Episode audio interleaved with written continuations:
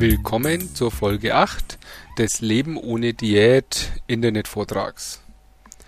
Heute beschäftigen wir uns mit der industriellen Landwirtschaft, denn die industrielle Ernährung fängt nicht erst mit der Verarbeitung an, sondern eben bereits in der Landwirtschaft, bei der Produktion. Das Ziel der heutigen Landwirtschaft, also der konventionellen Landwirtschaft, ist eine Produktion im industriellen Stil. Industrieller Stil, das heißt vor allen Dingen eine große Menge an Gleichem. Also die Produkte sollen ja hinterher auch maschinell verarbeitet werden können, das heißt möglichst gleich groß, möglichst schon optimal vorbereitet auf den späteren Maschineneinsatz. Das ähm, ist natürlich ein kleines Problem, denn die Natur ist grundsätzlich höchst unterschiedlich. Also es gibt einfach keine zwei gleichen Kartoffeln, sondern jede ist anders. Deswegen setzt man sehr viel Technik und Chemie ein, um das auszugleichen. Ein wahrscheinlich jedem bekanntes Beispiel sind die Tomaten, die im Gewächshaus auf Glaswolle wachsen und einen Chemiecocktail zur Versorgung erhalten. Allerdings, es geht Freilandtomaten nicht unbedingt besser.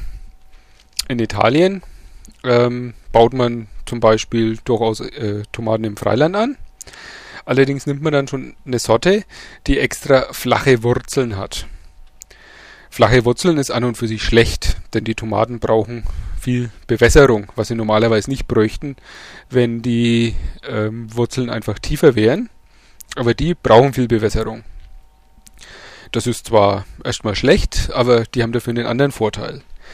Denn beim Ernten muss man jetzt nicht mehr die Tomaten einzeln pflücken, sondern man reißt einfach die komplette Pflanze raus. Das wird tatsächlich so gemacht. Ähm, bei der Aussaat sind diese Pflanzen, wie eigentlich konventionell überhaupt ähm, ja, üblich, sind die Samen gebeizt. Gebeizt heißt, die haben also schon eine, eine Schicht einen Überzug mit Fungiziden und anderen Stoffen, die eigentlich dem einen, gleich einen guten Start ins Leben ermöglichen sollen. Das heißt, deswegen haben die Samen auch manchmal ganz komische Farben, einfach weil die eben so eine äh, Chemiehülle gleich von vornherein haben. Man setzt in der Landwirtschaft natürlich auch sehr viel Kunstdünger ein. Das ist, war so das erste, was man eigentlich erfunden hat. Ähm, was äh, witzigerweise ja auch eigentlich der Beginn der überhaupt der Biobewegung war. Ähm, nämlich in den 20er Jahren des letzten Jahrhunderts ähm, hat man festgestellt, dass plötzlich die Ernteerträge sehr zusammenbrechen.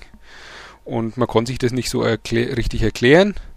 Äh, daraufhin hat Rudolf Steiner einen Vortrag gehalten und er hat den Kunstdünger dafür verantwortlich gemacht und also hat die Grundlagen damals zum, zur biologisch-dynamischen Landwirtschaft eigentlich auch gelegt.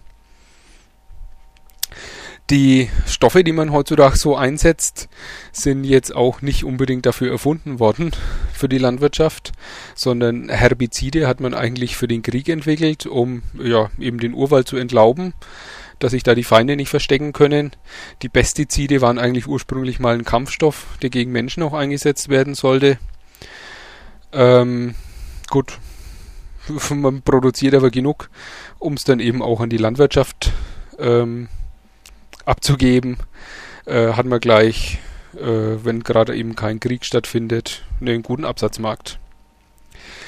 Pestizide sind auch teilweise hormonell wirksam. Hormonell wirksam heißt, die wirken eben wie ein Hormon, ein körpereigener Bodenstoff. Jetzt kann man sich vorstellen, was für ein massiver Eingriff eigentlich dann sowas in den menschlichen Körper ist. Also wie ein körpereigener Bodenstoff, der dann eben von außen einfach auf einen kommt. Ähm, ja, ich würde sagen, für heute machen wir dann auch schon wieder Schluss und machen das nächste Mal mit dem zweiten Teil zur industriellen Landwirtschaft weiter, wo es dann auch ein bisschen um die Tierzucht geht. Ich sag dann Tschüss für heute und bis zum nächsten Mal.